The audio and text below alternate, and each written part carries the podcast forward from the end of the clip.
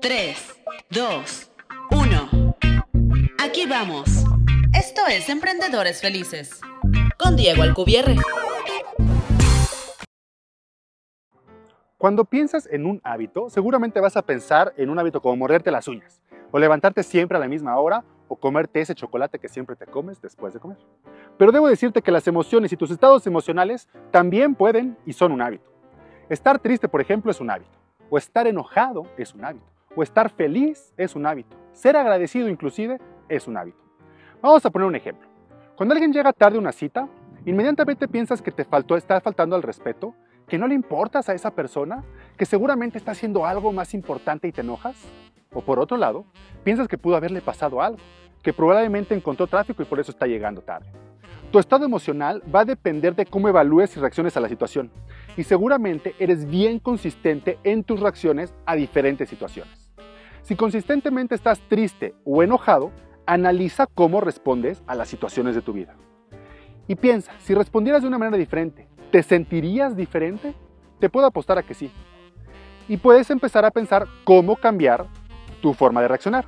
Obviamente cambiar tu forma de reaccionar no va a ser fácil, ya que es un hábito, pero tendrás que trabajar duro para cambiarla si quieres cambiar tus estados emocionales.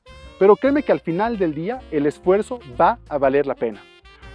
Te invito a que te concentres en una emoción en esta semana. Analiza cómo te has sentido y qué te hace sentir así. Cómo estás reaccionando a las situaciones que te hacen sentirte como estás sintiéndote en esta semana. Haz un plan de acción para cambiarla tomando en cuenta otras reacciones que tengas cuando te sientes bien. ¿A qué voy con esto? Si te estás sintiendo triste, piensa, ¿por qué me estoy sintiendo triste? ¿Cómo estoy analizando las situaciones? Si te estás sintiendo feliz, también puedes pensar lo mismo. Y ahora piensa, cuando me sentí feliz, ¿cómo analicé la situación? Y cuando me sentí triste, ¿cómo analicé la situación?